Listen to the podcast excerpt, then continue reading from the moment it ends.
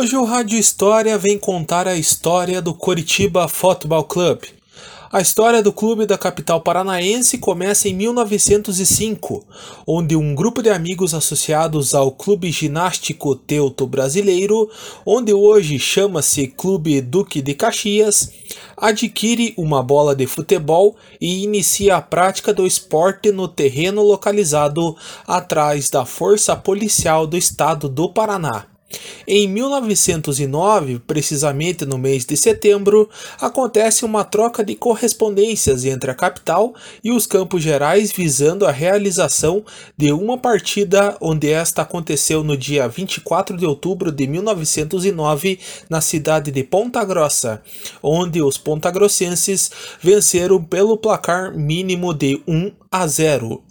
Após reuniões entre os meses de novembro e dezembro de 1909, no ano seguinte, precisamente no dia 30 de janeiro de 1910, foi aprovada a ata de fundação do Coritibano Futebol Club, onde no dia 21 de abril do mesmo ano teve a aprovação do seu primeiro estatuto do clube, ao qual recebe a sua denominação até hoje, Coritiba Futebol Club. A primeira partida após a sua fundação acontece no dia 12 de junho, com vitória por 5 a 3. A sua primeira partida oficial acontece no Campeonato Regional de 1915, com o seu primeiro título de sua história, vindo no dia 24 de dezembro de 1916, o Campeonato da Liga APSA. O primeiro título paranaense veio em 21 de janeiro de 1917, após vencer o Britânia, em competição válida ainda pelo ano de 1916. O primeiro adversário fora do estado do Paraná da equipe paranaense da capital foi o São Bento de Sorocaba. De forma amistosa, a partida acabou em empate de 2 a 2. No dia 8 de junho de 1924, acontece a primeira partida do clássico entre Coritiba e Clube Atlético Paranaense. A partida terminou em 6 a 3 com quatro gols do centro médio chamado Ninho. No dia 26 de setembro de 1926, Couto Pereira, a quem dá nome ao estádio atualmente, é eleito presidente do clube. A maior goleada da história alviverde foi contra o Paraná, que foi de 13 a 1.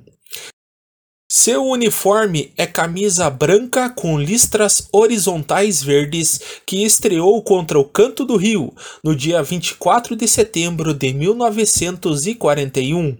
No dia 20 de...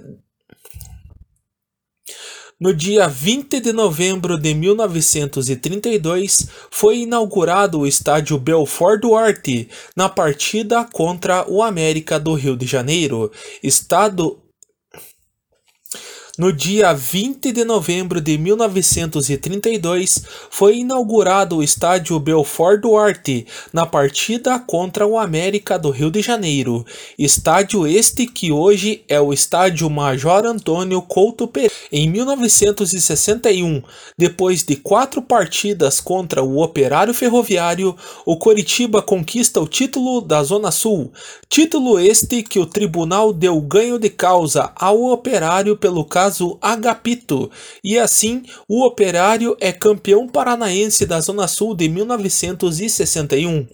Além dos títulos do Campeonato Paranaense, a equipe Alviverde venceu o Bangu nos pênaltis e foi campeão brasileiro em 1985. Em 1995, o Coritiba estreia o meia Alex, uma das maiores revelações do time na época, que assim veio a se repetir em 2002 com o meia Tcheco, que marcaram história na equipe da capital.